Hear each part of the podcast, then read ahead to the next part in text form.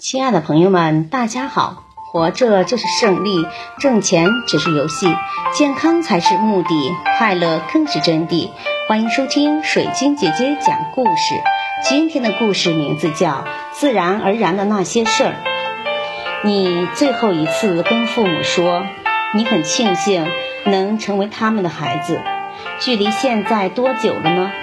你最后一次跟父母说，你很抱歉过去带给他们的麻烦，距离现在有多久了呢？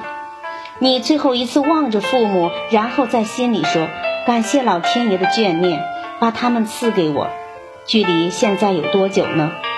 你最后一次抱着父母，然后说，谢谢你们给我的关爱和呵护，我爱你们，距离现在有多久呢？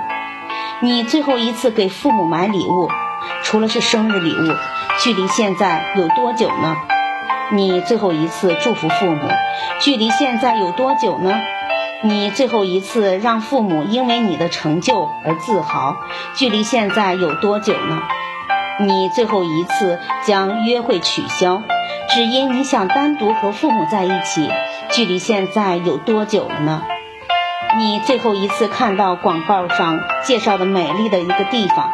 想带父母一起去游玩，距离现在有多久了呢？你最后一次跟父母说：“爸爸妈妈，今天你们休息一下，轮到我打扫卫生了。”距离现在又有多久了呢？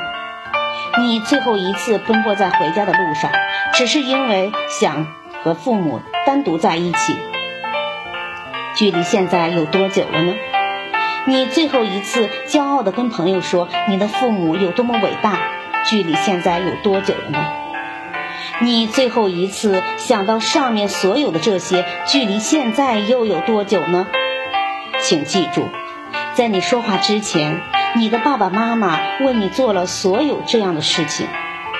他们做这些，不是因为他们必须要做这些，而是因为他们爱你。他们愿意永远反复无条件的做这些。对于你的父母来说。爱你就好像呼吸一样不可缺少，自然而然，他们怎么会可能停止呢？可怜天下父母心，可叹天下儿女心。父母每时每刻都惦念着儿女，儿女每时每刻都惦念着名和利。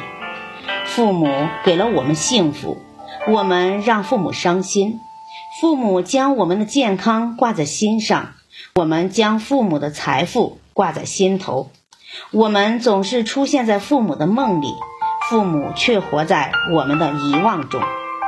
当我们要求年幼的儿女在我们年老时孝敬我们的时候，我们是否在对自己年老的父母尽孝呢？我们要求年幼的儿女对自己尽孝，为何不要求自己对已经年迈的父母尽孝呢？我们都为人子女过。我们也都为人父母过，感谢收听，再见。